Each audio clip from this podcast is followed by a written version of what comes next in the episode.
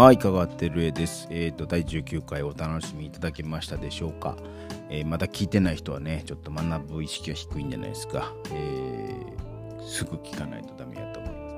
あの、あんまこういうこと言うとね、やらしいんで、えー、そこそこにします。えっ、と、実は、ノビーさんからのご質問に僕は自分自身の、えっ、と、気持ちを答えますというふうに、えー、言っときながらなんかね質問の紹介と解説でいっぱいいっぱいになってついつい終わってしまったんで、えー、今日はあの反省のおまけ会でございます。えー、のびーさんからその新しい環境に向かう時にどういうことを心がけてますかというご質問をいただいていて、まあ、僕自身の、まあ、単純な僕の例をやっぱ一応ね聞かれた以上は皆さんからの答えで十分やったと思いますけども打足的かもしれませんが、えー、僕自身の答えをちゃんとお伝えしとかなあかんのかなというふうに思ったんで、えー、嘘になりたくで、えー、ちょっと短いね、配信ですけど、エキストラ回を、えー、今撮っております。えー、今、ハマグリゴも終わった直後でございます。えー、ね、えー、ちゃんと聞いてませんけど、後で聞きますけども、はい、何かと忙しいんですよ。今ね、会合出てきて帰ってきたところです。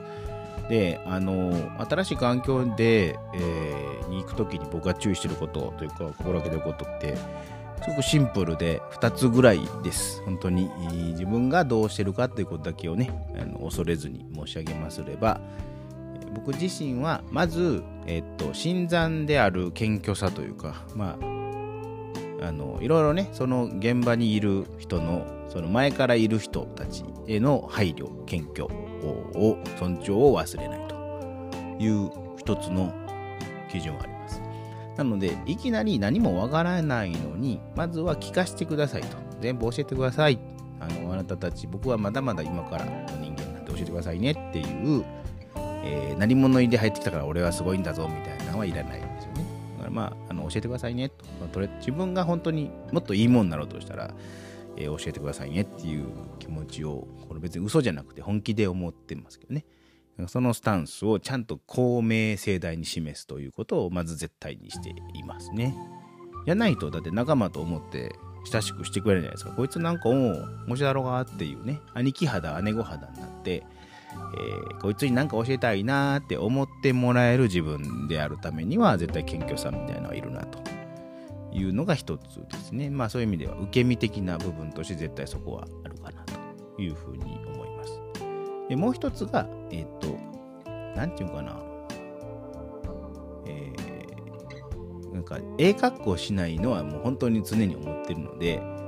なんかね、自分ってこんな人間ですよを先に示すっていうのをすごく心がけてますね。なんか嘘をついてとか、なんかええ格好しいで入って後からすごいどんどんズケズケしたら嘘くさくなるじゃないですか。だからさっきの謙虚さとはもちろん持ってるんだけど、自分はこんなにあのこんな人間ですよっていうのをあの示すというね。まあバカにされてもいいじゃないですか。自分はアホやなこいつって思われてもいいけど僕ってこんなめんどくさい人間ですよ。こんな人間なんですよってよろしくっていうその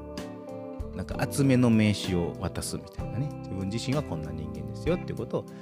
しっかり示すというね。で自分が一番悪いところとかを見せたり偽悪者的な路悪的なところはめちゃくちゃありますね。こんなしょうもない人間ですよってこう低く入るっていうのはいつもそうですね。その方が楽なんでね。これでこんな人間ですよっていうのをしっかり軸を立てた方が相手も話しかけやすいじゃないですか。もう嫌な人は寄ってこないし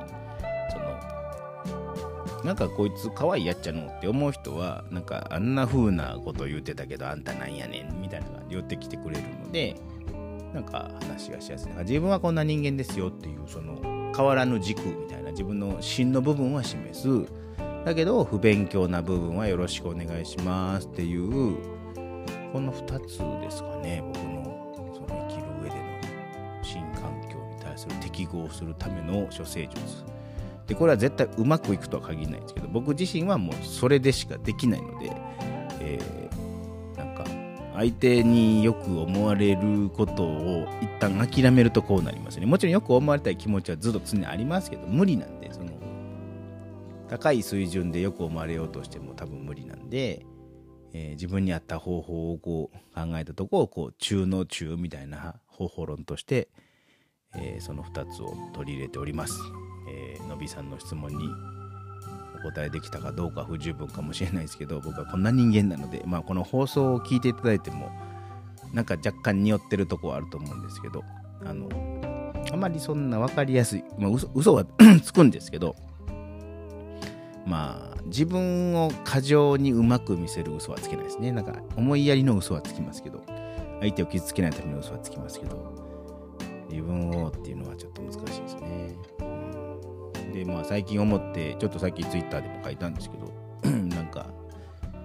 自分結構もともと若い時は「何やねんこの」とかってもっと毒づいたりとかその毒づきと笑い面白さと笑いをこう連動させてて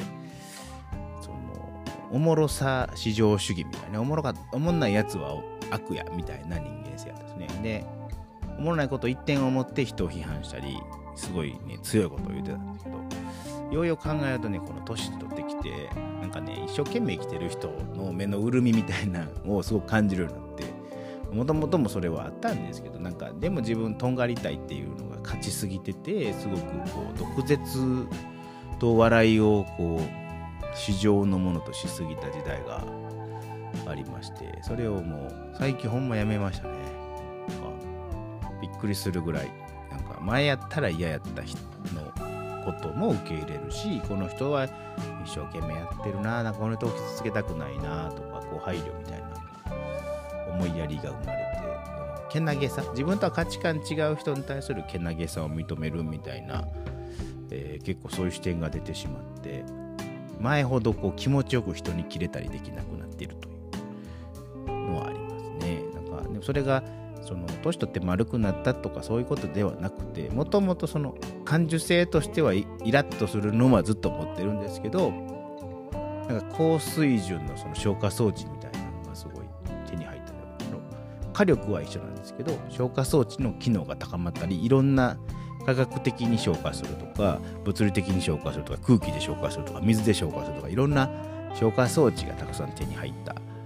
ような感覚ですね。だからその本当に人に対して人がどうとかってことあんまり取られるよりもだから自分が何ができるかとか自分らしくいてて相手が怒っとってもええやんとか自分らしくぶつかった時に相手がどう思ってもいいやんみたいな覚悟みたいなの連動かもしれないですけどなんかそこの脇は脇前ができるようになったんで自分は一生懸命生きることだけに注力して人がどうであろうがあんまり気にしなくなったしその人も一生懸命多分生きてんだろうなっていう想像ができるようになってきたんでちょっとずつ変わってきましたね。えーっていうようなこう私の私小説的な話嫌なんですけど、